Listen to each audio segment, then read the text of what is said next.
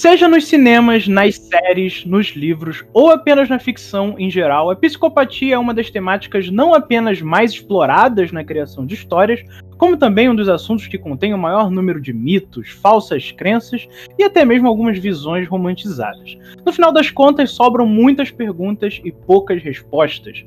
Todo psicopata é necessariamente um assassino? Os psicopatas simulam todos os seus sentimentos? Seriam eles capazes de ter empatia por alguém? Por que matam? Como matam? Por qual razão? É para responder essas e muitas outras perguntas que o Guia Definitivo de hoje traz três especialistas no assunto.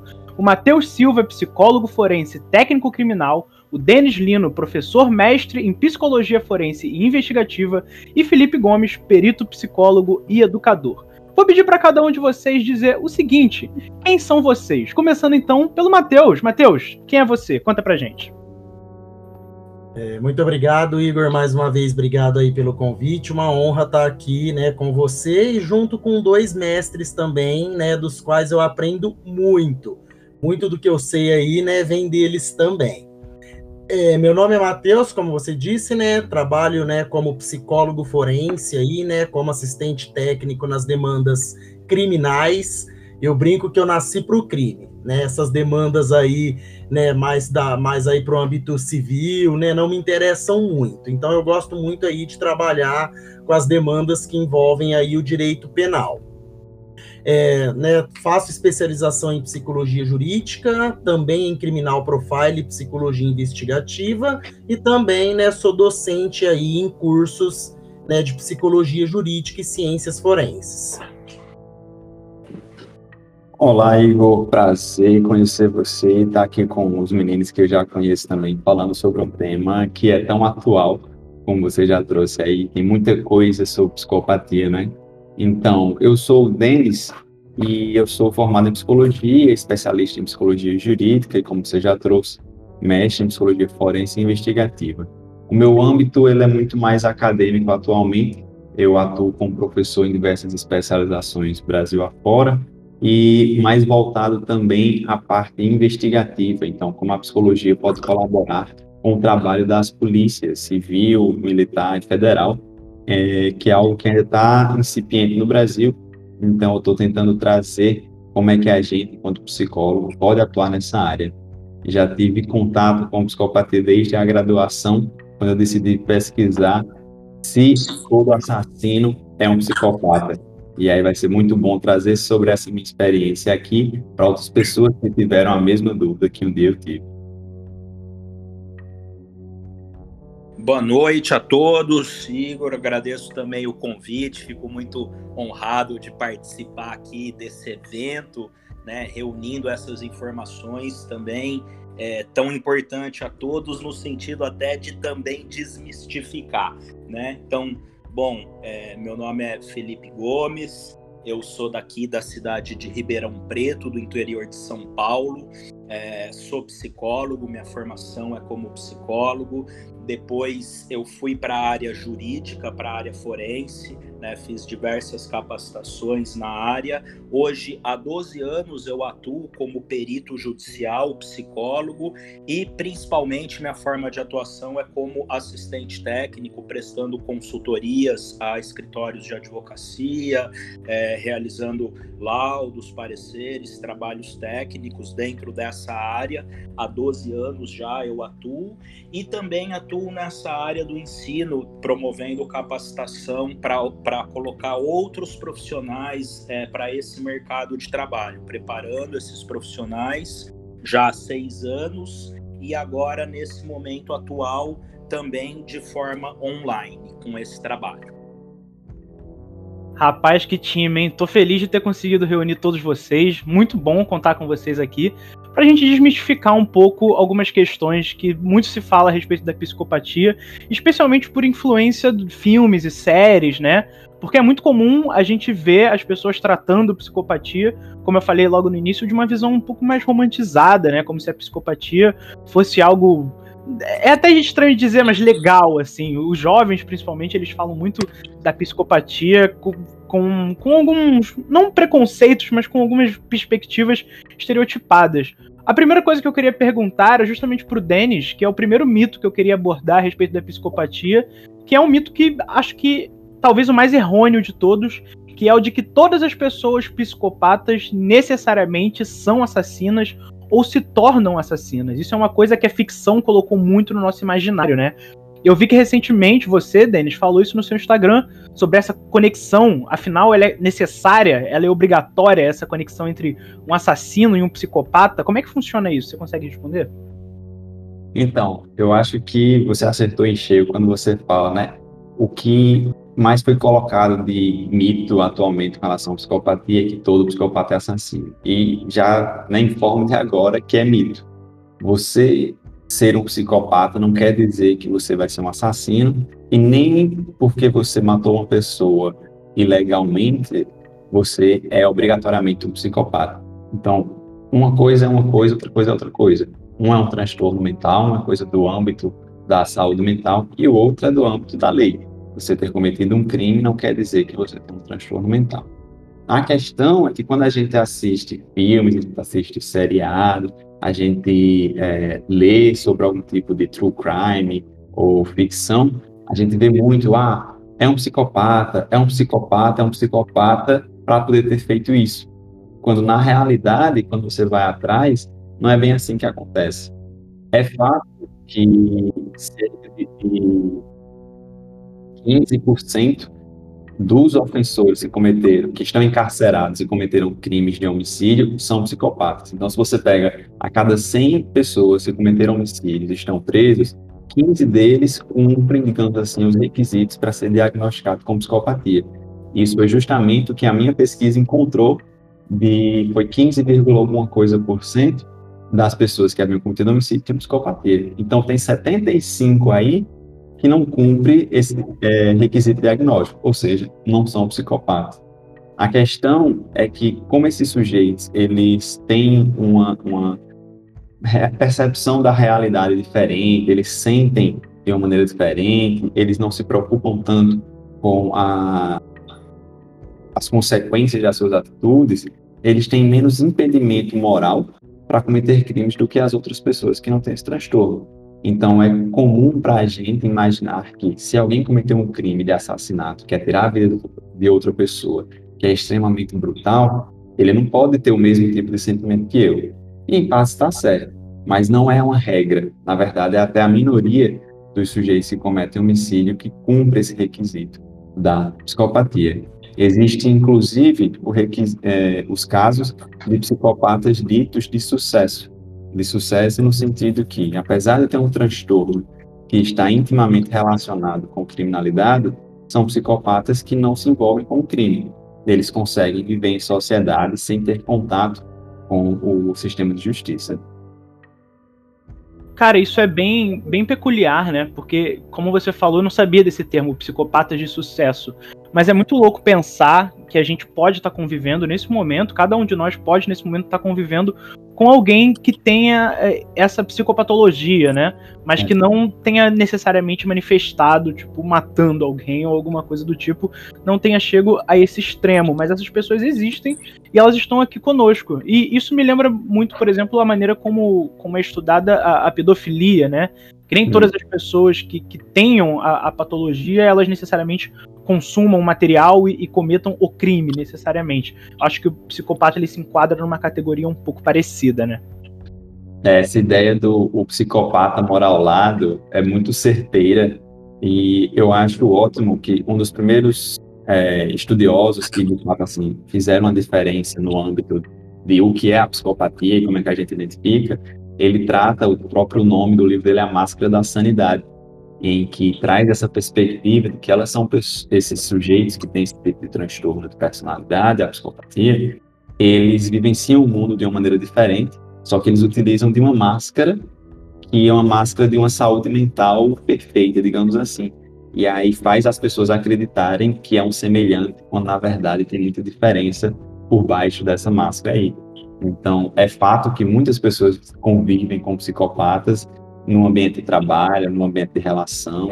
E geralmente são pessoas que, quando passam pela sua vida, deixam ali um racho de de devastação, muitas vezes psicológico, financeiro e emocional.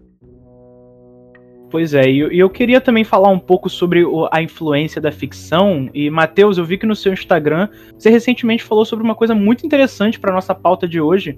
Foi até uma, uma, uma, boa coincidência, que é o efeito CSI, né? Que basicamente Sim. se resume às expectativas criadas pelas pessoas quando o assunto é investigação criminal. E isso tem Sim. muito a ver com a falsa ideia que existe nas pessoas sobre a glamorização dos psicopatas, a glamorização da criminologia. Você consegue falar um pouco sobre esse efeito, como é que ele funciona, quais são os resultados dele? Sim, com certeza, né? Acho que vai até muito ao encontro, né, dessa pergunta que você fez ao Denis, né? Porque eu acredito que essa romantização aí da psicopatia, ela também tem aí resquícios desse tipo de efeito. É, o efeito CSI, né, como eu coloquei lá na postagem, né, ele foi publicado né, num jornal nos Estados Unidos com o advento das séries. Porque o que, que começou a acontecer? É, começou a ter uma exigência por parte né, das polícias para que eles resolvessem os crimes em uma hora. Para que eles pudessem né, é, acessar softwares que apareciam nas séries e aí isso começou a ser, de certa forma, prejudicial. Eu até tenho um professor aqui no Brasil, que ele foi diretor do Instituto de Criminalística, e ele fala que era muito comum, né, algumas pessoas que estavam ali envolvidas em ocorrência falar Uai, mas na série foi um caso parecido e eles resolveram em uma hora, por que, que vocês estão levando dias? Né? Ou seja, a pessoa realmente não conseguia aí cingir, separar a realidade da ficção.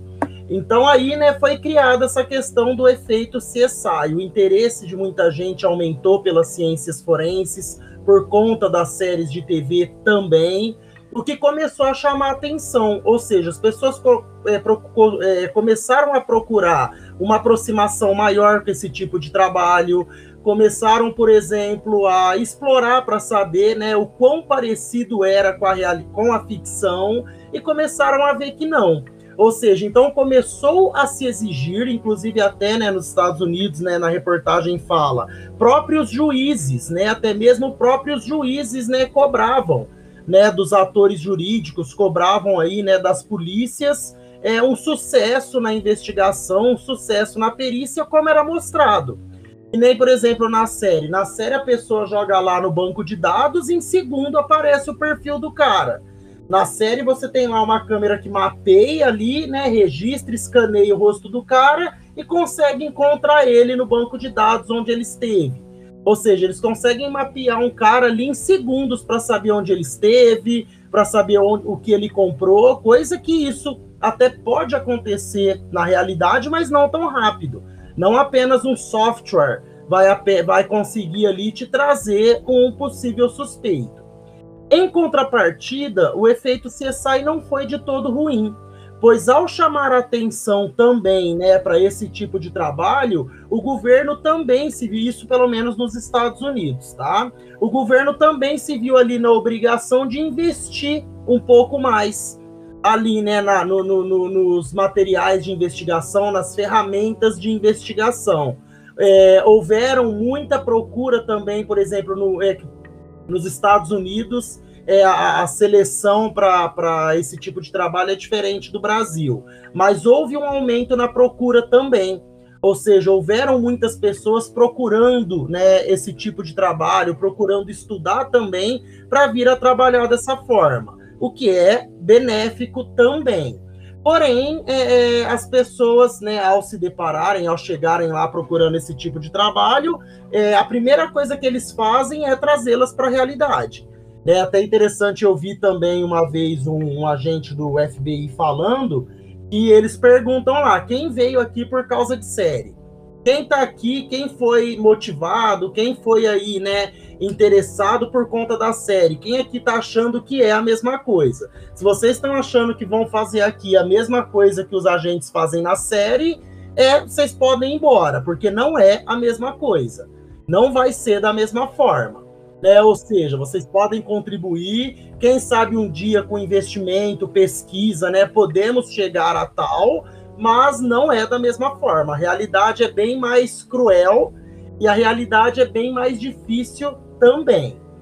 Então é, é, muito comum quando você pega alguém aí para falar de ciências forenses, né, se deparar com essa questão do efeito CSI. E eu acho que, como eu falei, o mesmo se dá aí na questão da psicopatia. Os filmes, as séries, né, sempre que vão retratar um serial killer, sempre que vão retratar aí um assassino sádico, cruel, eles acabam relacionando a psicopatia. E como o professor Denis falou aí, né, o percentual de psicopatas que cometem crime é muito pouco. Né? Até a fala que o professor Denis falou aí nessa questão do psicopata mora ao lado, né? É, sendo que quem as pessoas devem temer não são os psicopatas, e sim as pessoas não psicopatas, pois são as que mais cometem crimes. Né? Ou seja, a pessoa fala o psicopata mora ao lado. Não, o neurótico mora ao lado.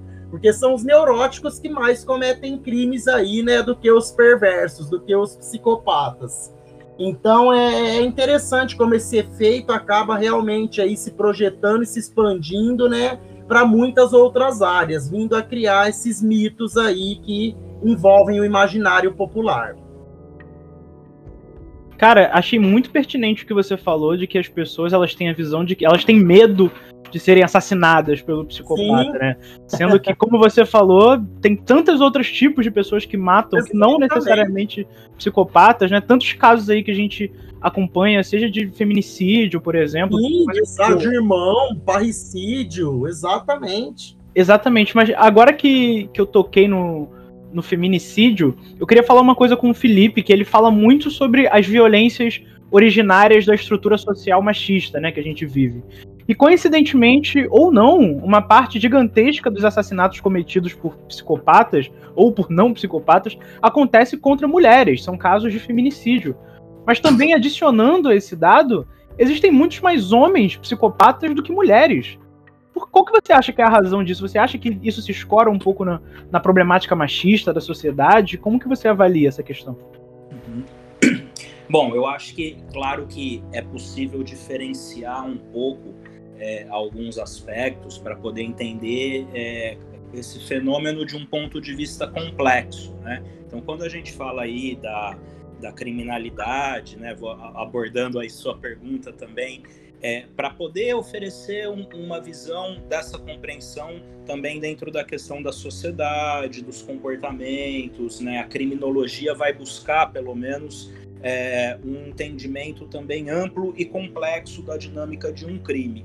E aí, quando a gente fala é, da questão do crime voltado contra a mulher, o feminicídio, é, não é possível desconsiderar essa estrutura também da sociedade, né? Ou essa estrutura também que acaba contribuindo para certos para certas condutas é, violentas, né? Embora a gente sabe também que a questão ali também é, do comportamento violento, né, que a violência também começa dentro do sujeito. Então, é possível observar que existem esses valores que são incentivados pela cultura e eles contribuem sim para comportamentos violentos em relação à mulher em vários níveis, né? Tanto em relação é, à forma de se relacionar, a linguagem, é, a forma de se relacionar socialmente, psicologicamente, em vários níveis da sociedade, até a questão criminal do feminicídio envolvendo um dos últimos estágios de violência de uma série de outras violências né, contra a mulher. Então essa história conta a história de uma série de outras violências. E é possível então é, ter esse entendimento também do fenômeno em relação a isso. E é muito importante, ao mesmo tempo, que se tenha é, também esse entendimento de como esses fenômenos eles contribuem, né, para que se modifique é, também culturalmente esses valores é, né, sociais. Existe também é, essa preocupação. Agora, como você colocou, é muito interessante olhar do ponto de vista também da psicologia, né, talvez da compreensão de certas motivações quando a gente está diante de um crime como esse, por exemplo, é, de feminicídio é, ou outros tipos de crime, verificar a motivação do ponto de vista pessoal. E muitas vezes o que se observa é que esses crimes são motivados por sentimentos de ódio. Né? Então, é, que muitas vezes não são sentimentos passionais, né? ou crimes é, por impulsos ou crimes passionais e que muitas vezes até mesmo a defesa do acusado de um crime desse, talvez estrategicamente, é, vai querer colocar em relação à defesa do acusado, que ele agiu de forma passional e só respondendo assim um pouco da sua pergunta, né?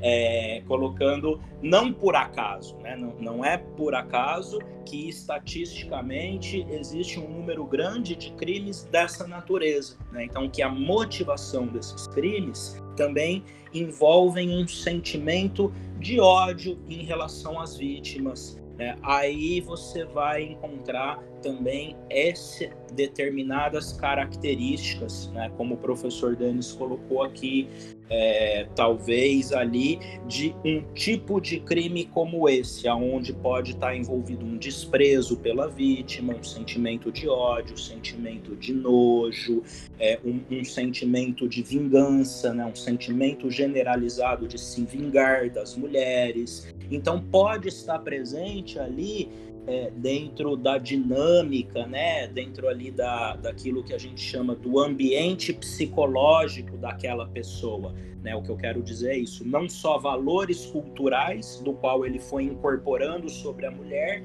e formando ali ou deformando né, o modo de sentir sobre ali as vítimas. Então, geralmente nesse tipo de crime a gente observa esse tipo de conduta, esse, esse tipo de manifestação e esse tipo de motivação. Agora falando um pouco também sobre o, os casos reais, né, de psicopatas, eu vou deixar o espaço livre para todos vocês falarem sobre alguns casos que vocês conheçam. É, mas enquanto isso, eu queria abordar primeiro o Denis, porque quando eu estava procurando sobre psicopatas ou não psicopatas, mas assassinos em série, né? Uma coisa que eu achei foi o assassino conhecido como Vampiro de Niterói, que muito curiosamente é da minha cidade natal, que foi a cidade onde eu nasci, Niterói, no Rio de Janeiro. E eu queria que você falasse um pouco sobre ele, porque foi um caso que me chamou a atenção, não só por ser da minha cidade natal, mas por ele ter ganhado esse apelido. Eu acho que vai ser um espaço legal aqui para a gente falar sobre os casos famosos que têm acontecido. Se vocês, além do Denis, você, o Matheus e o Felipe quiserem falar sobre algum, mas antes eu queria saber do Denis sobre esse caso específico. Você pode, pode contar um pouco mais pra gente sobre ele? Posso, só, só é um pouco difícil de levantar a possibilidade ou não de psicopatia, né? Eu já coloco isso aqui de antemão, porque para se diagnosticar alguém enquanto psicopata ou não psicopata, tem todo um processo avaliativo diagnóstico aí em que você tem que fazer uma entrevista com esse sujeito que demora horas, você tem que comparar com dados terceiros, o máximo de informação é, de outras fontes possíveis para conseguir ter uma visão geral de quem é aquele sujeito, como ele se relaciona com o mundo, como ele se relaciona com as pessoas, quais atitudes que ele já teve, como é que ele se enxerga, que tudo são características que devem ser consideradas para você no fim dizer é psicopata ou não é. Por isso que eu tenho muito é, um pé atrás, né, eu tenho muito receio é, em dar diagnósticos de pessoas em que eu não tive a oportunidade de fazer isso, mas também das outras pessoas que acabam acusando fulano, ciclano ou beltrano de ser um psicopata baseado em um ou dois comportamentos. No caso específico do vampiro de Niterói, é, ele cometeu aí uma série de assassinatos que chocaram a época, devido à vítima que ele atacava, que eram crianças em situação de vulnerabilidade social, o motivo que ele fazia isso, que ele também abusava sexualmente dessas crianças em vida e em morte, e também uma ação que gerou o nome né, de Vampiro de Niterói, que era beber o sangue dessas vítimas. À época, ele, se não me engano, foram durante nove meses, mais ou menos, que ele agiu é, enquanto um assassino em série aí em Niterói, e, à época, ele foi avaliado por psicólogos e psiquiatras que não identificaram psicopatia nele. Então, aqui eu vou falar sobre as pessoas que tiveram acesso, de fato, a o, o Marcelo e que conseguiram fazer a avaliação para poder determinar algum tipo de transtorno mental ou não, que foi uma questão levantada pela defesa e que ele cometeu esses crimes devido a, a alguma situação, digamos, fora da normalidade do funcionamento mental do sujeito. E aí, à época, foi identificado não psicopatia, mas um retardo mental, em que ele não conseguia compreender o crime ou a gravidade do crime, tanto que ele foi capturado porque ele deixou uma vítima escapar e continuou seguindo a sua vida normal. Ao ser capturado, ele disse: Eu sabia que isso ia acontecer. E porque ele não fez nada para escapar. Atualmente, a, a, última informação que eu tenho sobre ele é que ele continua internado no chamado Hospital de Custódia e Tratamento Psiquiátrico, que é para onde vão os ofensores que são considerados imputáveis, que são aqueles que por algum motivo da, da, do seu funcionamento cognitivo durante o crime, ele não ele não sabia que era certo, que era errado, ele não conseguia se determinar diante disso. Então, Marcelo, porque foi identificado que ele tinha esse retardo mental, que dificultava ele compreender a gravidade dos seus crimes, ele foi considerado né, que deveria se passar por um tratamento psicológico e psiquiátrico. Até onde eu saiba, atualmente ele continua internado e passando corriqueiramente por novas avaliações da personalidade dele. Hoje em dia, é, o acesso que eu tive aos pareceres, aos pareceres não, aos laudos que foram feitos com relação ao Marcelo, vampiro de Niterói, é de que ainda não é diagnosticado enquanto psicopatia de fato, mas que ele apresenta traços de personalidade psicopática. E o que seria a diferença? A psicopatia ela não é um sim ou não, ou você é ou você não é. Ela é como se fosse um contínuo, uma linha ali que vai do não ser ao ser psicopata e que todo mundo apresenta características nesse sentido. E aí é, existem aí 15, 20 características que são determinantes para alguém ser considerado psicopata.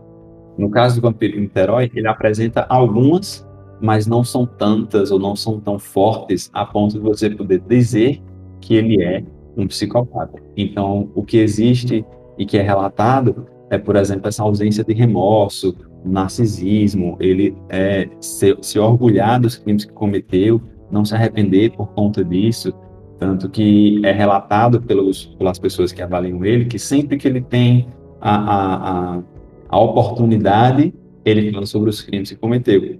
Então, isso daí seria indicativo de trás, isso em conjunto com outras características avaliadas, sendo indicativo de traços de personalidade psicopática, mas no conjunto não seria o suficiente para dizer que ele é um psicopata. Não sei se ficou claro ou a diferenciação. É, e acho interessante dois pontos, né, colaborando aí com o que o Felipe já trouxe, que falando né, em estatísticas, em proporções, acredita-se, né, o pessoal que estuda mais a fundo, que vem fazendo isso há 40 anos, acredita-se que 1% da população geral seria psicopata, mas esse número subiria para 4% quando você iria para esse tipo de profissão que o Felipe já trouxe, de CEOs, né, os presidentes ou políticos, que é como se fosse um campo para eles se desenvolverem. Eu costumo dizer que o psicopata é o transtorno mental, né, de personalidade ideal para o capitalismo, em que você tem aí pessoas que não se preocupam com as consequências das suas ações, que quer é, ter sucesso acima de tudo e de todos, e não liga para não necessariamente quebrar a lei, né, infringir a lei, mas viver à margem dela, coisas que são eticamente, moralmente questionáveis ou de fato erradas, eles não se preocupam com isso. Então você tem pessoas que estão em alta situação de poder na sua empresa enquanto você tem diversos funcionários que não estão conseguindo viver bem, que não estão obtendo o, o salário que deveria, digamos assim, e essas pessoas que estão lá em cima simplesmente não se preocupam. Então, isso daí entra características de personalidade psicopática, e que muito provavelmente você vai encontrar muitas pessoas com essas características de não ter empatia pelo próximo, nem se arrepender pelo pai, nessas, nessa, nessas profissões que são os que estão lá em cima, digamos assim. É exatamente isso. e esse ambiente muitas vezes estimulam certos valores, por exemplo, psicopáticos dessa natureza. Mas a questão é, é, também essa, né? Esse mecanismo é o que acaba tornando esse crime de difícil identificação nesse ambiente, muitas vezes. Aonde o sucesso financeiro não é êxito simplesmente ali, não é o resultado de um êxito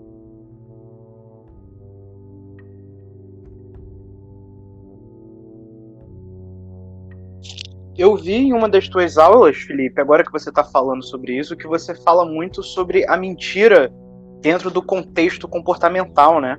Eu queria saber um pouco melhor como a mentira e a dissimulação se encaixam exatamente no contexto da psicopatia.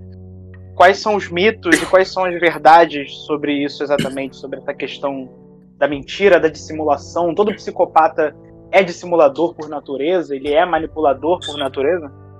Então, é, essa é uma boa questão, né? Principalmente quando você trata de. Acho que o primeiro mito aí, né? É, até abordando o tema do programa, é primeiro dizer que o psicopata é um bom mentiroso, né? Que ele mente muito bem.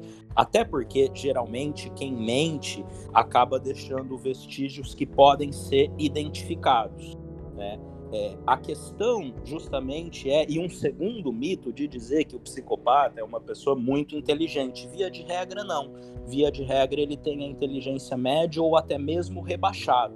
Mas ele pode ter um nível intelectual maior, independente disso, ele vai ter também uma certa dificuldade por conta do seu desenvolvimento incompleto, não vai acompanhar a inteligência. Mas se ele tiver um nível intelectual maior, isso pode fazer com que ele é, aumente a sua habilidade de mentir.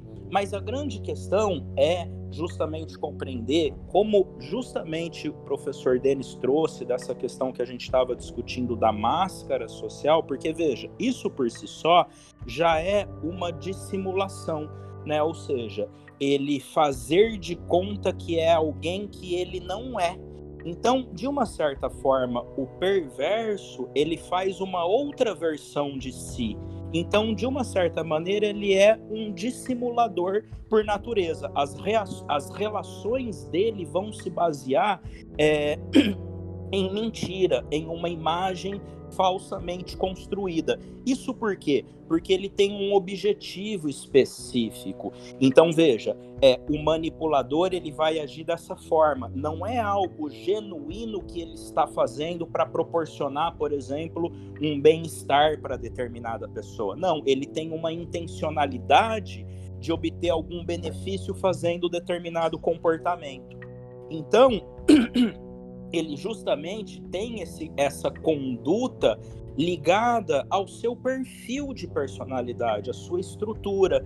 E se for uma estrutura perversa, ele vai ter como base constituir as relações dessa maneira, com dissimulação, com base na mentira, com base em simulação, é, buscando é, benefícios próprios, né? É o que a gente fala um pouco de um certo é, maquiavelismo por trás das ações. Pode haver um certo maquiavelismo. Então é esperado sim para esse tipo de personalidade muita dissimulação. É interessante a gente pensar no, no contexto das atitudes, né? Interessante a gente pensar em como as atitudes funcionam, em como muitas vezes essa manipulação ela é fruto do contexto e não necessariamente da pessoa. Eu vi que o Matheus recentemente indicou um livro que eu tenho aqui em casa, inclusive, que eu adoro, que se chama O, o Efeito oh, Lúcifer, bacana. do Philip Zimbardo, que é um, um autor muito interessante, é, que ele fez um experimento, só contextualizando para quem não conhece, ele fez um experimento na faculdade de Stanford, onde ele botava dois grupos de pessoas e um grupo de pessoas deveria se portar, deveria agir como policiais e outro grupo deveria agir como bandidos presos. Mas todos eles eram cidadãos comuns, que nunca foram presos e nunca foram policiais também. E o que acabou nesse experimento é que ele não durou, não conseguiu durar nem uma semana, duas semanas direito, porque as pessoas começaram a perder o controle. As pessoas que eram para ser os policiais, eles começaram a abusar da violência, abusar da autoridade. As pessoas que eram para ser os bandidos presos ali, eles começaram a se portar como se eles fossem de fato bandidos. E eu queria saber de você, Matheus, como que ah, as atitudes, o nosso contexto, o que a gente faz, ele é muito fruto do que está ao nosso redor e como isso se diferencia de um psicopata, por exemplo, diferenciar um psicopata do que a gente chama de assassino de ocasião, entre aspas.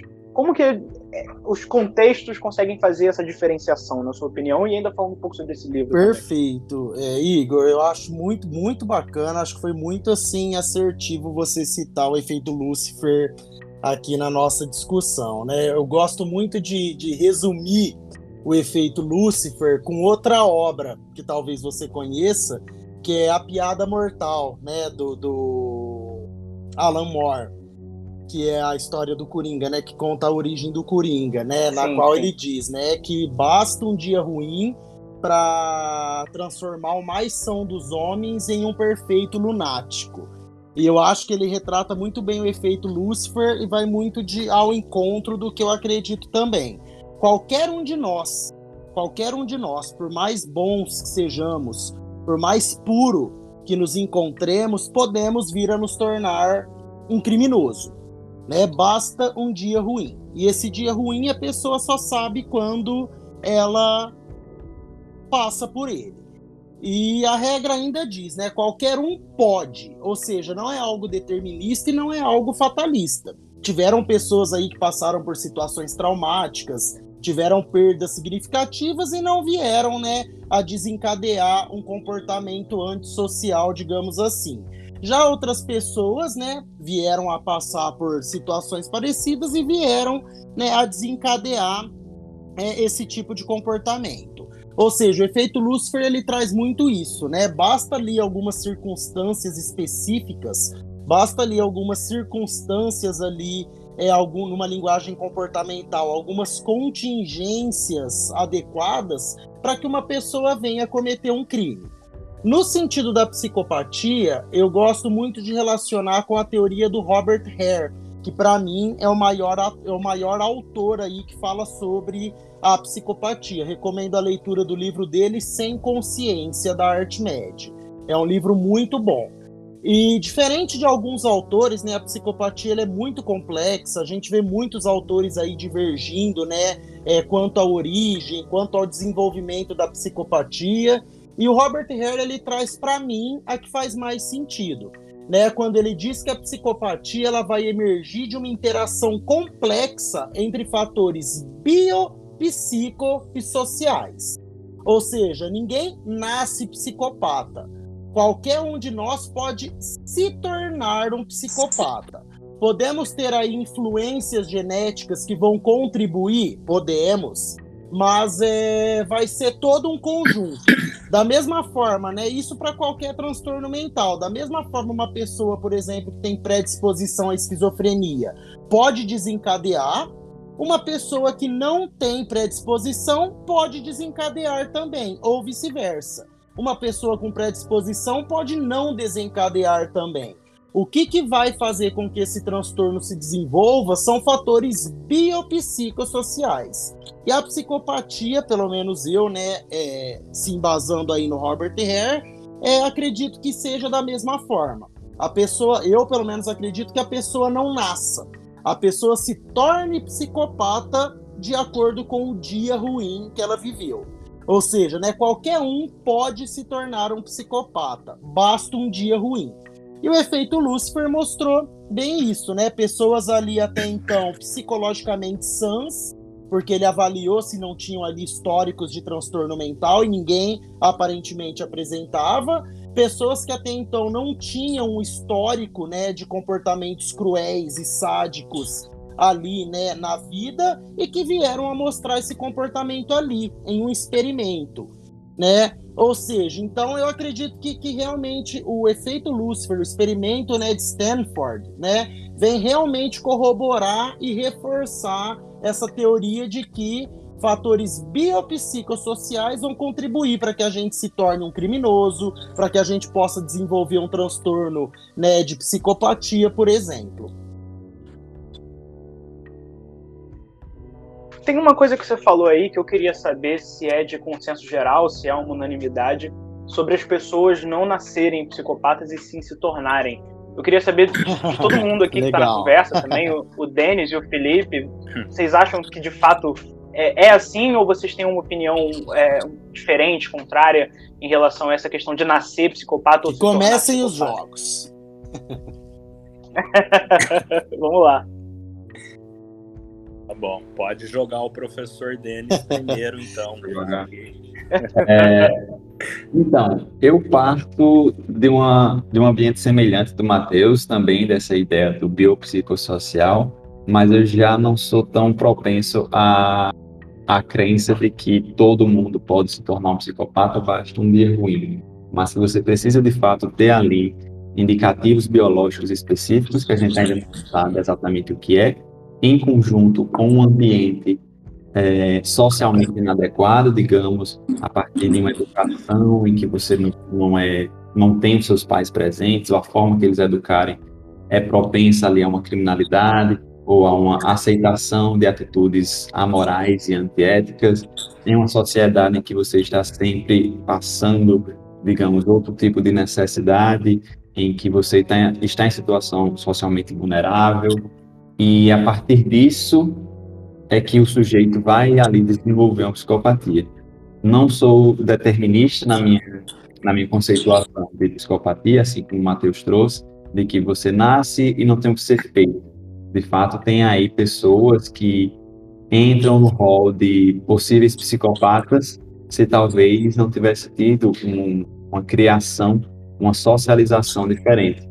Então, recentemente, acho que foi 2019, foi lançado aí a segunda lição do Manual de Psicopatia, no caso em inglês, né, The Handbook of Psychopathy, e que um dos capítulos é justamente sobre é, psicopatia, sociopatia, social, em que é trazido que a psicopatia seria justamente uma, um gene, no sentido de uma coisa biológica, em que é difícil ser socializado, ou seja, pegar essa pessoa, colocar ele em sociedade, fazer com que ele colabore e coopere, e a partir dessa reunião do biológico com esse social, com o social que de fato não é promissor, não é saudável, é que a pessoa iria desenvolver a psicopatia. Mas uma pessoa dita como normal, digamos assim, que não existiria aí um, uma predisposição genética, que até tem é, buscas evidências de que seria hereditária, então existem aí as pessoas ditas que não têm essa predisposição, em que, mesmo passando por uma socialização igual a daqueles que têm essa predisposição, digamos, pelo dia ruim, como o Matheus estava falando, elas ainda assim não se tornariam psicopatas porque não existia essa coisa anterior. E aí eu iria além de que não seria um dia ruim, mas uma sequência de, dia, de dias ruins na vida dessa pessoa. Que seus pais não lhe dão atenção e que a sociedade não lhe dá atenção e que você começa a aprender que só os fortes sobrevivem e que os fortes têm que se superar, têm que se aproveitar dos mais fracos. Seria aí, na minha opinião, que surge a psicopatia. É, muito bom. Eu, eu acho que eu vou na linha assim do que do que, do que o professor Denis colocou aqui, mas contribuindo também né, com, com o debate no sentido assim. Eu acredito que a gente pode ver essa questão em termos também de pensar nas estruturas de personalidade, né?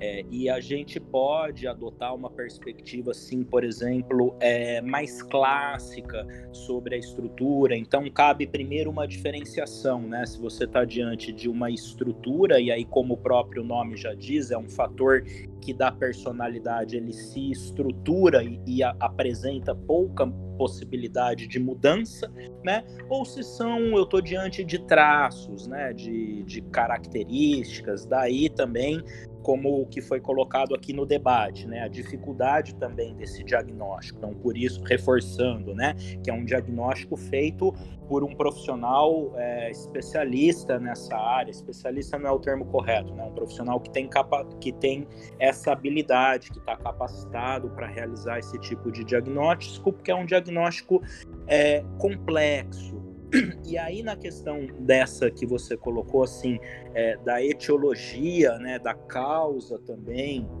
da questão é, é, justamente esse entendimento de que também esses componentes eles são biopsicossocial da formação da estrutura da personalidade, né? Então, por exemplo, eu quero dizer assim, então a gente poderia se perguntar, mas como que se forma então uma estrutura da personalidade?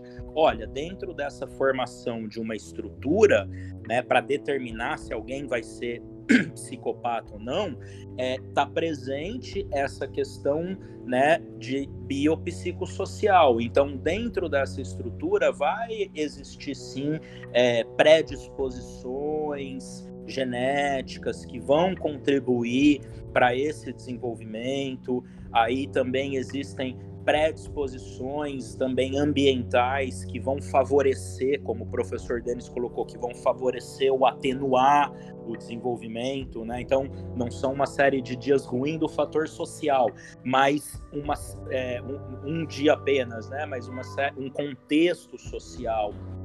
Eu tava... Desculpa, me alonguei demais. Não, imagina, que isso, eu que te interrompi, mas uma coisa que eu, que eu tava pensando é sobre o porquê da psicopatia ter se tornado algo um pouco glamorizado, né? Batendo... Ah, desculpa, posso responder também essa pergunta que a gente não falou aqui? Eu, eu, eu acho que eu tenho uma contribuição também. Isso é importante. Claro, pode falar, pode falar. Né?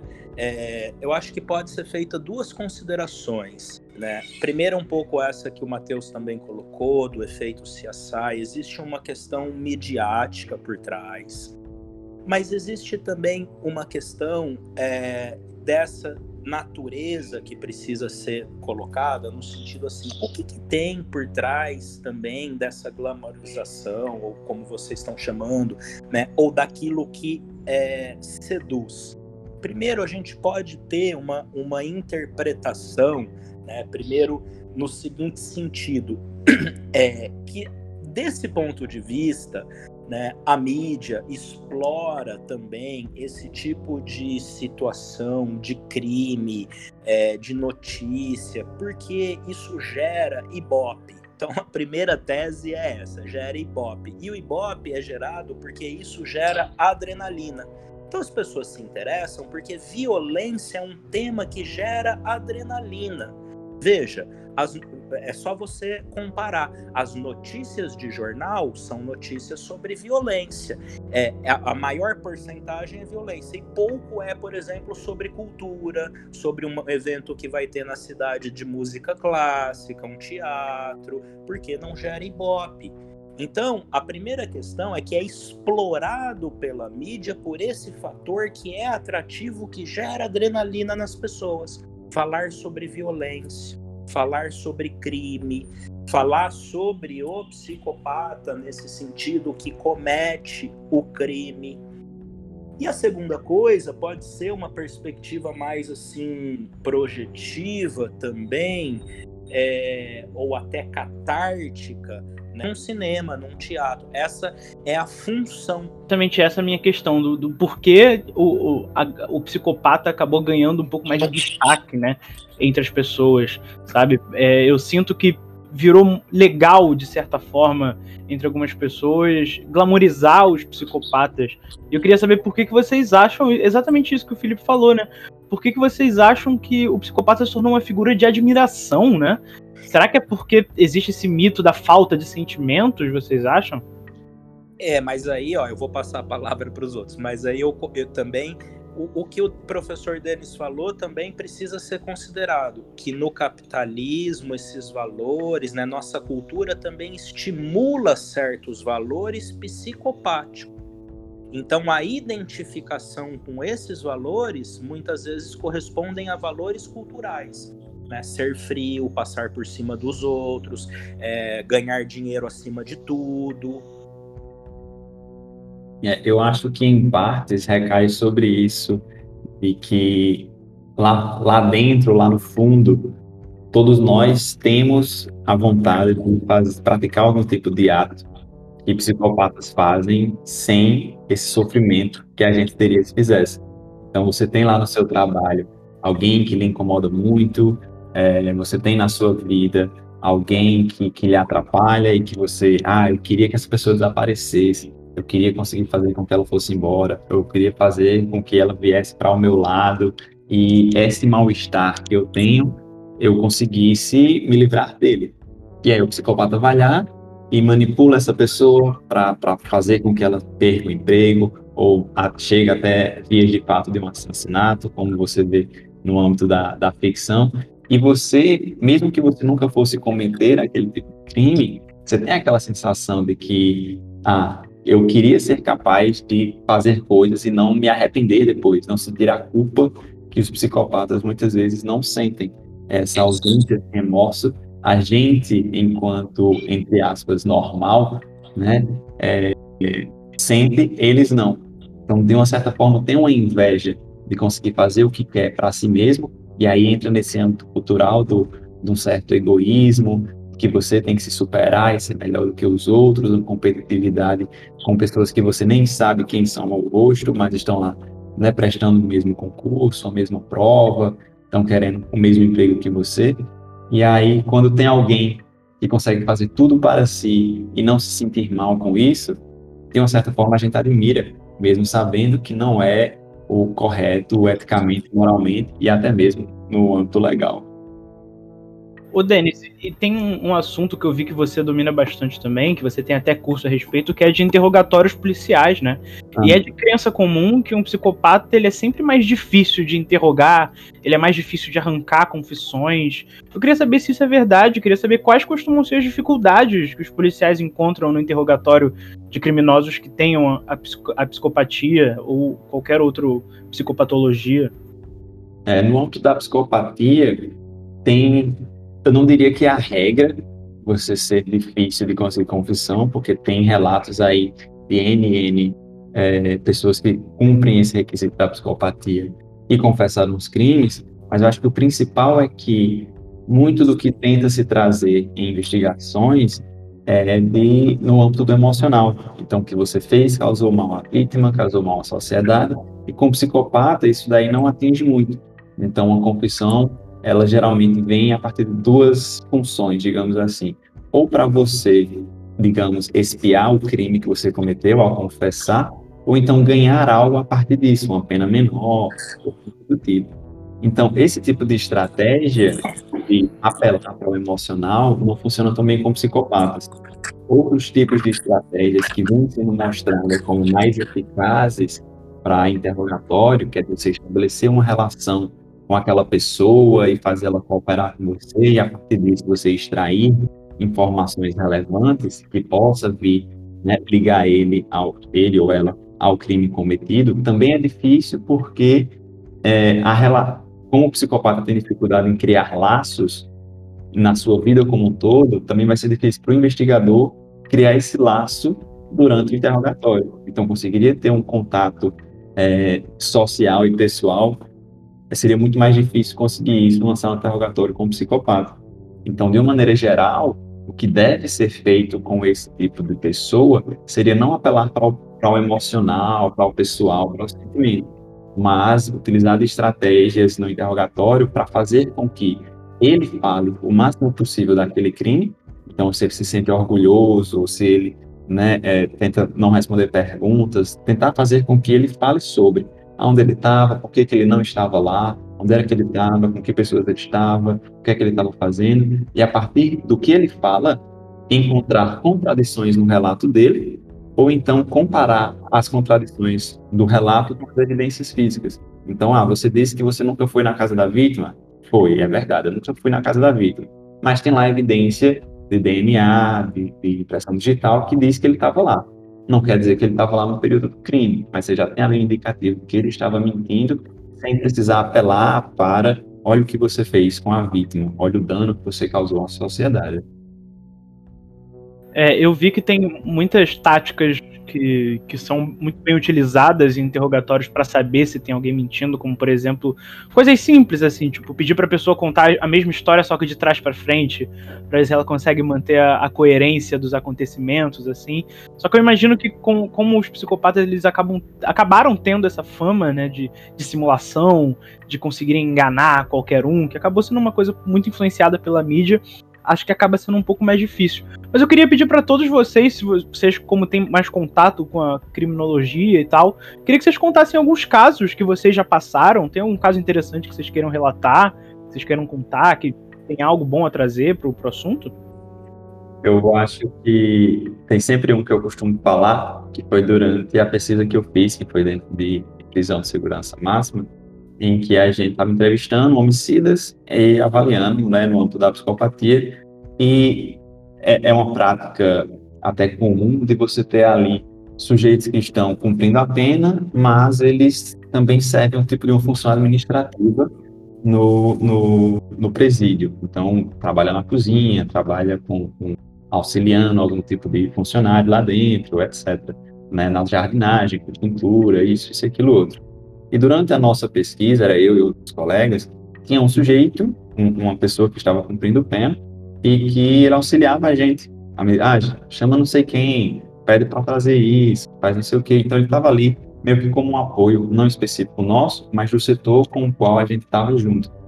E ele foi uma das pessoas a serem entrevistadas durante o nosso, o nosso, a nossa pesquisa e que passou-se aí a ser um dos psicopatas que a gente identificou e que nós, enquanto pessoas que estávamos fazendo justamente esse estudo, procurando justamente se esse tipo de, de transtorno de personalidade estava presente, estávamos dia sim, dia não, em contato com um sem perceber. A minha experiência com o psicopata, mas no caso, como eu falei, né, eu não dou total certeza de que ele seja porque eu não avaliei, né? Então o que eu tenho baseado aí são as informações que vieram a público.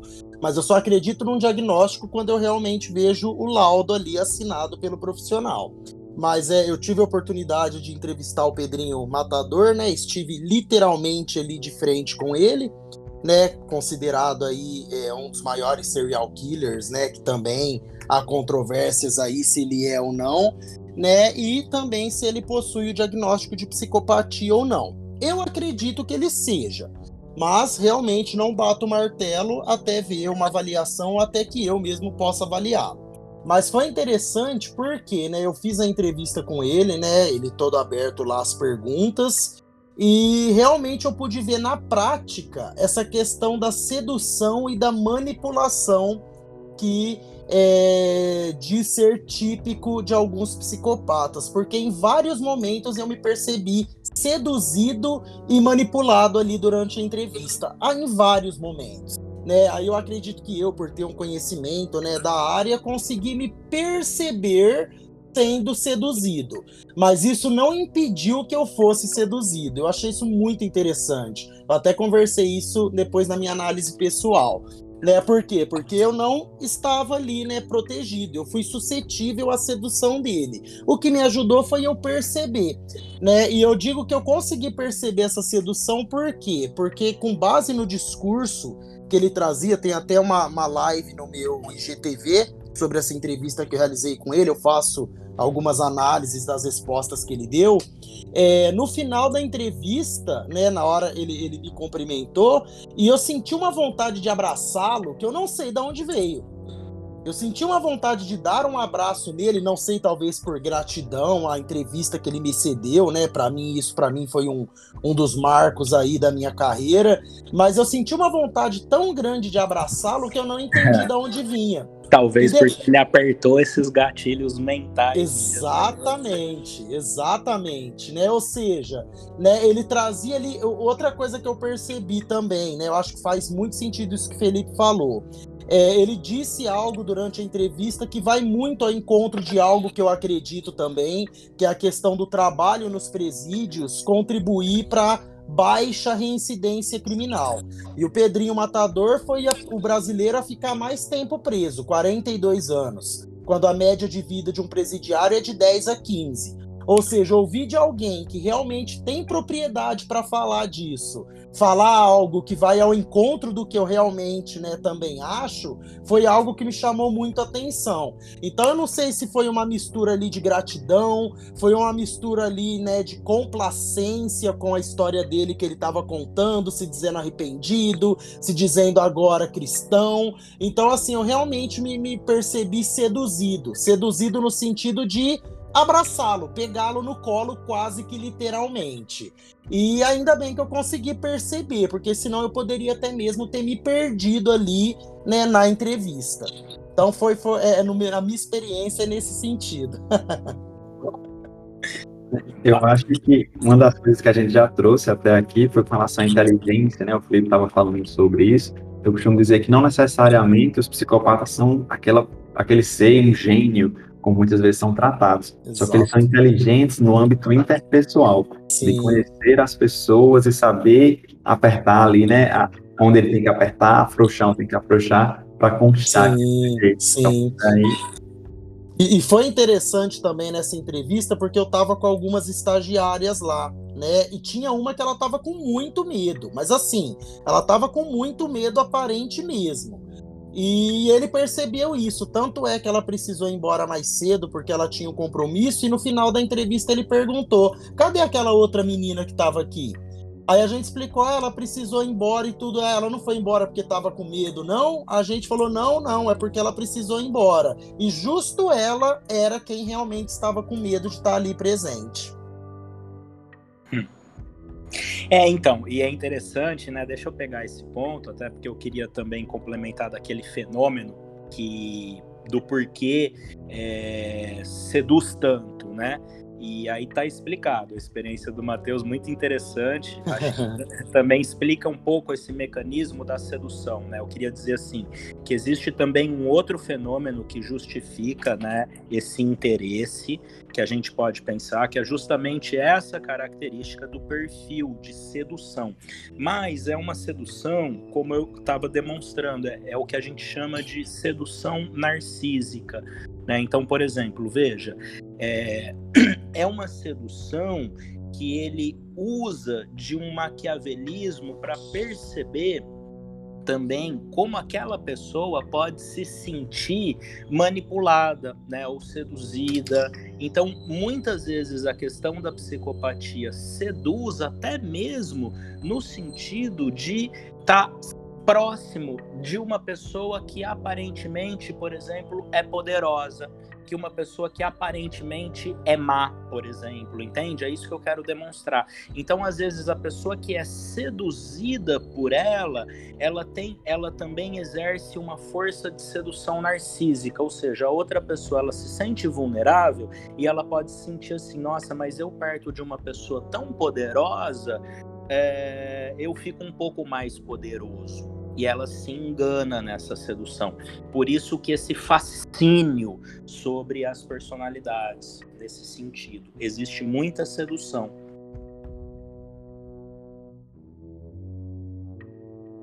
E é interessante também porque você falou sobre como o, o Pedrinho Matador te tratou. Isso me faz perguntar se ele estava tentando é, intencionalmente causar alguma espécie de impacto em você, alguma espécie de tentativa de sedução. Certamente. Ou, ou se Com ele, certeza. Ou se ele, ou se sabe, ou se já se tornou tão comum para ele que esse é o modus operandi dele de viver, sabe? Ele trata todo mundo assim e ele nem mesmo ele sabe por quê, entende?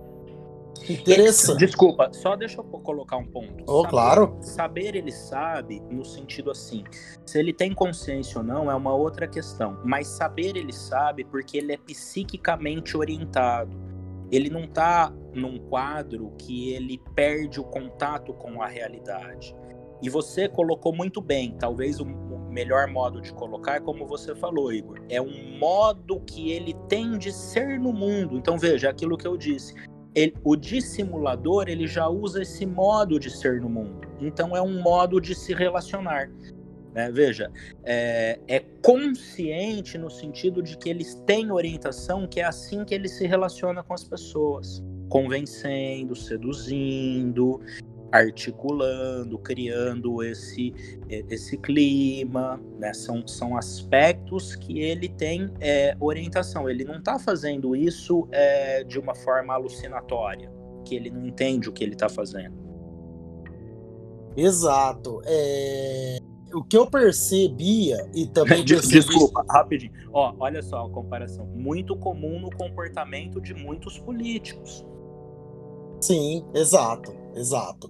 Uma coisa que eu pude perceber nos vídeos que ele gravou depois, ele até tinha um canal que infelizmente não sei o que houve, não tem mais, e que eu pude perceber ali também na entrevista é, é o fato dele ter saído da penitenciária, o fato dele estar tá na mídia hoje, com mais tinha mais de 100 mil seguidores ali no YouTube, ele realmente ele tem um comportamento ali de estrelismo. Tá? Ou seja, ele gosta de falar o quanto ele tá redimido, ele gosta de falar o quanto ele tá mudado, o quanto ele ajuda as pessoas, mas ao mesmo tempo ele não diz que não se arrepende dos crimes que cometeu. Né, até na entrevista que fizeram com ele, né, aponta uma contradição para ele que eu jamais teria coragem de fazer aquilo pessoalmente, que é ele dizer que se converteu ao, ao cristianismo. Mas um dos princípios do cristianismo é se arrepender do, do, dos pecados. Ou seja, como que ele se converteu ao cristianismo se ele não se arrepende dos crimes que cometeu? Ou seja, então eu percebo que ele gosta muito é. ainda de manter a imagem de temido. Ou seja, ele gosta de ser temido ainda, ele gosta uhum. de ser uhum. respeitado. Hum, tá Isso eu pude perceber. Ele mostrava, ele mostrou as cicatrizes dele lá para mim como forma de troféu, mostrando como ele é um sobrevivente. Eu ainda apontei isso para ele na entrevista. Eu falei: "Então você é um sobrevivente?" Ele sim. E aí ele traz para Deus, dizendo que foi Deus quem o salvou, né? Então ele realmente ele permeia nisso ainda, ou seja, ele talvez, né, realmente não venha cometer mais crimes, acredito eu, mas é, ele ainda se apropria dessa imagem que ele tem, ele ainda se apropria, né, desse título que ele possui no Brasil e de toda essa história que ele construiu. Não, então, vou aproveitar aqui, então, vou, vou, responder assim na sequência, né? Que todos apresentaram aí um pouquinho da, da experiência, professor, Denis, né?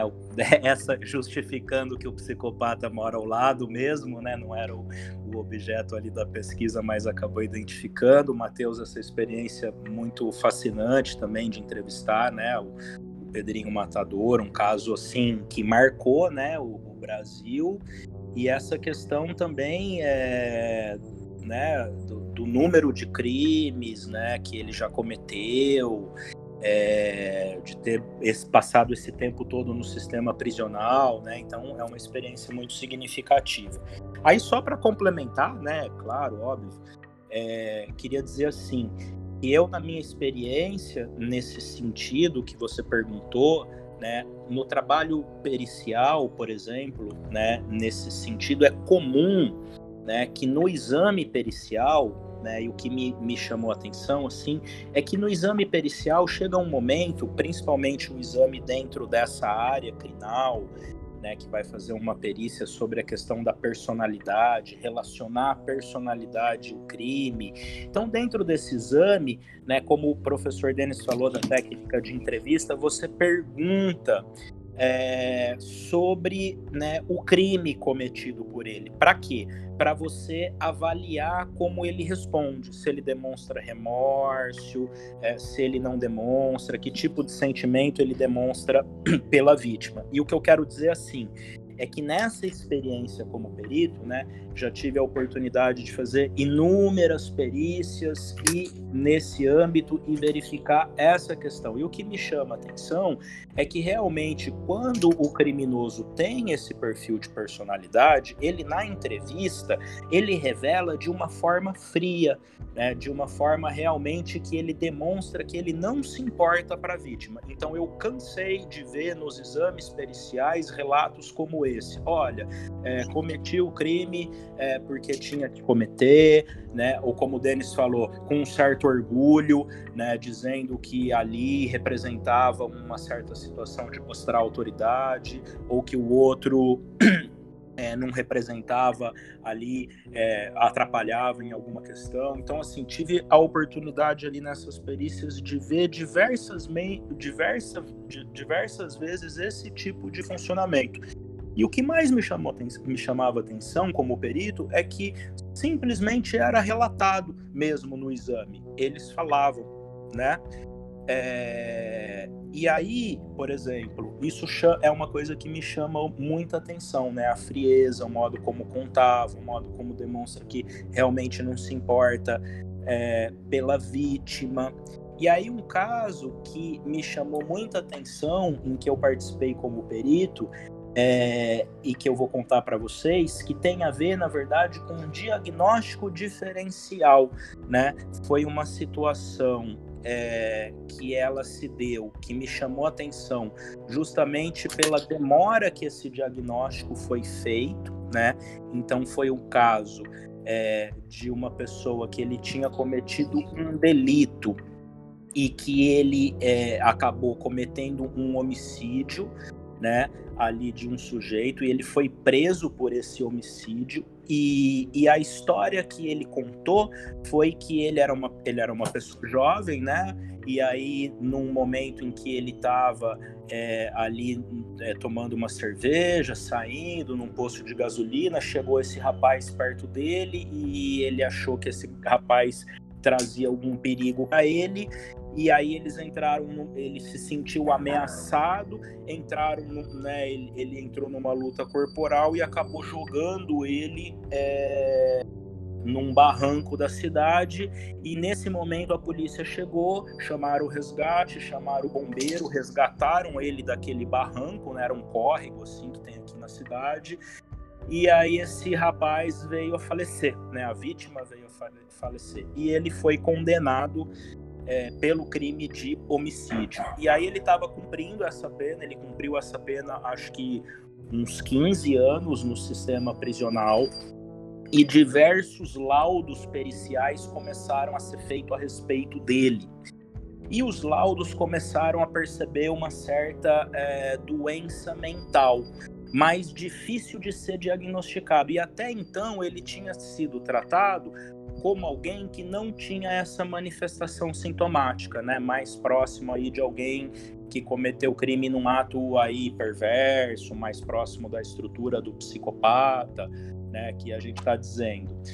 É, e aí houve essa dúvida, e houve diversos relatórios periciais, inclusive, que começaram a diagnosticar ele como um perfil é, que pudesse ter alguma, alguma alteração no entendimento da, da realidade do fato. E aí até que eu fiz um exame nele, e nesse exame me, eu chamei, o que me chamou a atenção foi que ele apresentava um delírio paranoico. Mas aparentemente o delírio dele era circunscrito, até que fazia sentido. Então, assim, não dava para perceber que ele tinha esse delírio paranoico, porque era uma coisa que fazia sentido.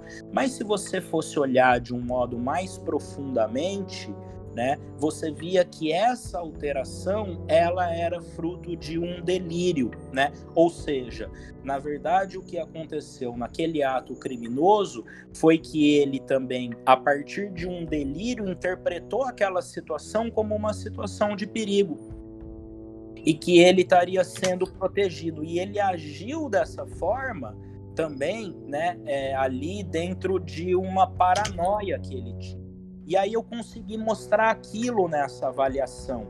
É, mas olha que interessante, né, essa questão, que não é só que é um pouco do que a gente está debatendo aqui, né? Não é também só o psicopata que comete esse, é, delitos, crimes. E nesse caso, é, de, dessa pessoa, ele tinha um outro tipo de transtorno, né, ou, ou, de um problema mental mais grave, que era uma doença mental, uma paranoia, embora difícil de ser detectada, né, porque a paranoia muitas vezes do tipo que ele tinha era bem estruturada, então poderia ser difícil identificação, porque ele não alucinava, mas ele delirava com delírios de perseguição. Né? Porém, a grande questão era, mesmo sendo fruto de um quadro sintomático, aquilo fazia ele se tornar uma pessoa perigosa, porque poderia surgir do nada a interpretação de que alguém que estava andando na rua representava um perigo. Então, do nada, ele poderia ter uma atitude como a que ele teve em relação é, àquele crime que ele cometeu. E aquilo fazia dele, inclusive, é, um, um, um grau de periculosidade maior. E o mais adequado para a situação dele era também que a pena fosse cumprida dentro ali é, de aonde ele pudesse re receber esse tratamento adequado para essa condição, né? Porque o que eu quis dizer assim me passou, me chamou muita atenção que ele é, cumpriu 10, 15 anos da pena dele no sistema carcerário tendo uma doença mental. Né? Então, assim, demorou muito para ele receber o tratamento adequado. Né? Isso também é um pouco a dificuldade que a gente tem de identificação do sistema carcerário, né? Também, que é uma realidade muito difícil aqui também no Brasil. Gente, por fim, eu queria que vocês contassem um pouquinho sobre a profissão de vocês, um pouco mais sobre o que vocês fazem. Cada um de vocês tem, acredito eu, suas, suas peculiaridades específicas em como cada um exerce a profissão. Mas eu queria que vocês falassem um pouco sobre o papel da psicologia forense na vida de vocês, um geralzão sobre o que vocês fazem, o que isso representa. E aí a gente aproveita e, e termina também, cada um fala sobre seus cursos, o que que faz, o Instagram, esse tipo de coisa, pode ser? Legal. Perfeito. Ai, desculpa, deixa eu perguntar uma coisa para vocês. Posso ser o primeiro, porque eu tô com um horário bem apertadinho para uma atividade agora? Claro, Caríssimo. Vai lá, vai lá. Vocês se importam? Até, até agradeço de antemão, fiquei muito feliz de participar também. Não sabia que ia estar esse time todo, foi uma surpresa para mim. E até como eu comentei com vocês, se vocês acharem que tem que fazer um segundo momento desse bate-papo, eu estou à disposição aí de vocês também, tá? Maravilha. Eu achei que foi muito rico. Bom, então vou aproveitar aqui porque eu tenho que sair, pedir licença, mas vou então a, aproveitar o espaço para apresentar brevemente, né? Então, como eu coloquei, é, eu, eu trabalho, minha prática, né? Eu sou psicólogo de formação e depois de um tempo trabalhando na prática clínica, eu senti a necessidade de ampliar um pouco a minha atuação como psicólogo. Foi aí que eu busquei minhas capacitações na área jurídica. É, no meu caso, especificamente, eu comecei a trabalhar com a questão das perícias judiciais, né, que são via tribunais, é, e a questão das assistências técnicas, que são com consultorias para escritórios de advocacia, é, para casos extrajudiciais que precisava de uma avaliação é, de um psicólogo forense. E aí eu comecei é, também a ampliar a minha área de atuação, especificamente dentro desse universo de trabalho né, com as perícias e com os trabalhos extrajudiciais. Né? É, tive uma oportunidade assim de ter uma grande experiência prática é, dentro desse campo, né, abrindo um pouco o mercado de trabalho, é, ampliando o, volume de casos, né, tendo a oportunidade depois um pouco mais adiante na minha carreira de participar de casos em outras cidades, em outros estados, o que para mim foi muito assim enriquecedor, é desafiante, gosto muito dessa área também, é uma área que eu me sinto feliz, realizado, é, também em relação a, a esse trabalho. Não é um trabalho simples, é um trabalho complexo. É, também a trajetória né, de profissional depende de também é, né, muitos investimentos, depende é, de um processo também que você não está ali é, simplesmente esperando um resultado de imediato. Então, é, a, a, minha trajetória se deu dentro desse universo também, de pôr em prática, a teoria e conseguir atuar nesse mercado de trabalho.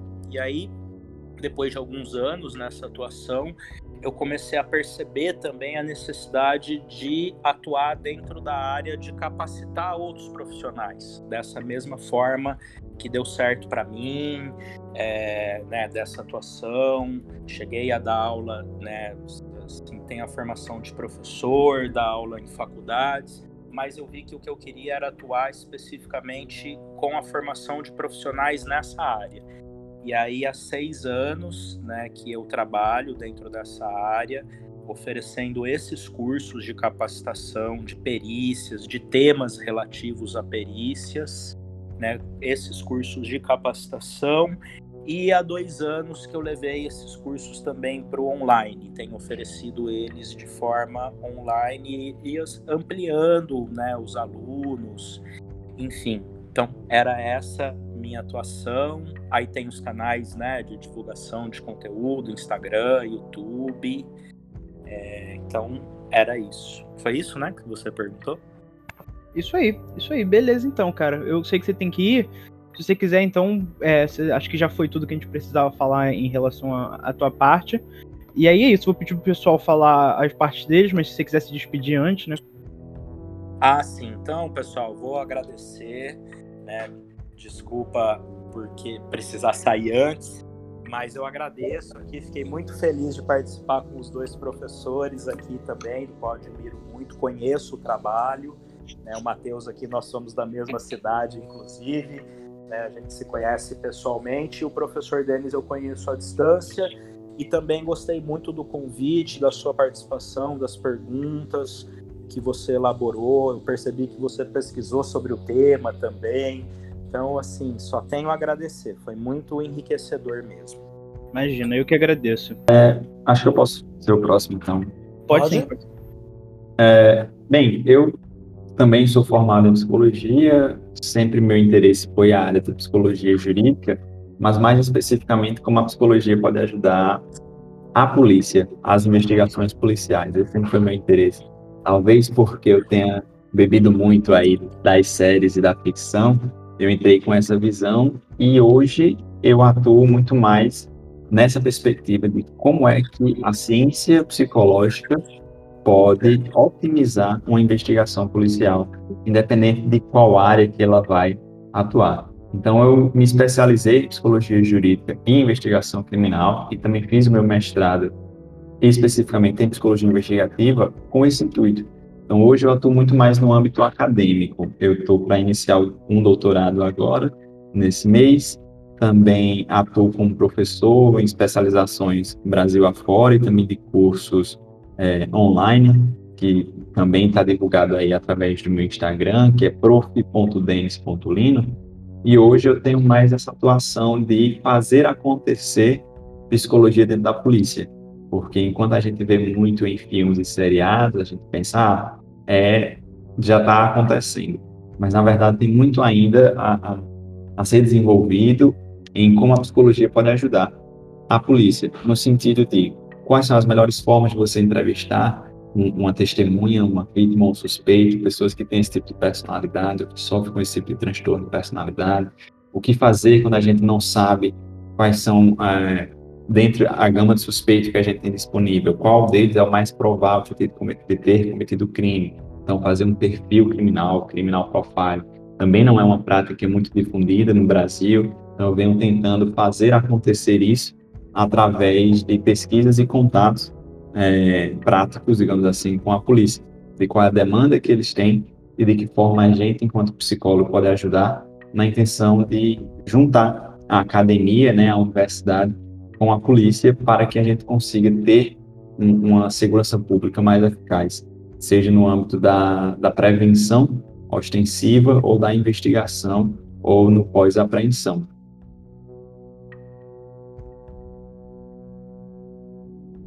It's me. É, no meu caso também, né, é, conheci a psicologia jurídica na faculdade, com a brilhantíssima referência de todos nós aqui, Aline Lobato, né, madrinha e minha e do Denis. é, então pude conhecê-lo e ali eu me encantei por essa área, né. É, ao terminar a faculdade, tive a oportunidade aí de conseguir emprego, né, numa das instituições aí mais renomadas no assunto, e lá eu acabei criando um know-how e tive também uma aproximação maior com a área e com outros profissionais do assunto. É, e uma das minhas principais motivações também, né, nessa área, bem parecido aí com a do professor Denis, é de difundir né, de trazer para o Brasil, principalmente, o conhecimento dessa atuação do psicólogo. Porque é muito ruim quando a gente vê que os próprios psicólogos não conhecem. Né? Eu dou cursos aí, eu vejo como os alunos ficam catárticos, ficam ali surpresos de saber como assim a psicologia pode contribuir para a polícia, a psicologia pode contribuir para a investigação criminal, como assim eu posso ser um perito sem precisar prestar concurso. Então isso me chamou muita atenção. Então hoje, né, eu também tenho cursos aí de extensão, na qual eu dou uma, da qual eu dou noções básicas, né, de vários campos aí da psicologia básicas mesmo, né, porque eu não sou especialista em tudo, é, mas o suficiente para que o aluno saiba que existe, o suficiente para que o aluno saiba que há possibilidade dele atuar né, em todos esses eixos aí da psicologia jurídica. E eu também estou indo, né, tô seguindo aí os caminhos da professora Aline e do professor Denis também na psicologia investigativa, tanto que hoje eu até né, realizo essa pós-graduação e espero também contribuir de alguma forma aí, né, para a ciência psicológica junto à psicologia criminal e investigativa são as duas sub-áreas aí que mais me interessa. No momento, né, a contribuição que eu trago é propagando esse conhecimento, mostrando aí para os futuros psicólogos que existe, que é possível e que há demanda. E que dessa forma, né, quanto mais profissionais tivermos aí falando sobre isso, é, escrevendo sobre isso, mais atenção a gente consegue chamar para essa área. E quem sabe conseguir mais investimentos também. Quem sabe assim nós não conseguimos criar um efeito é, criminal profile aqui no Brasil, né, de forma positiva.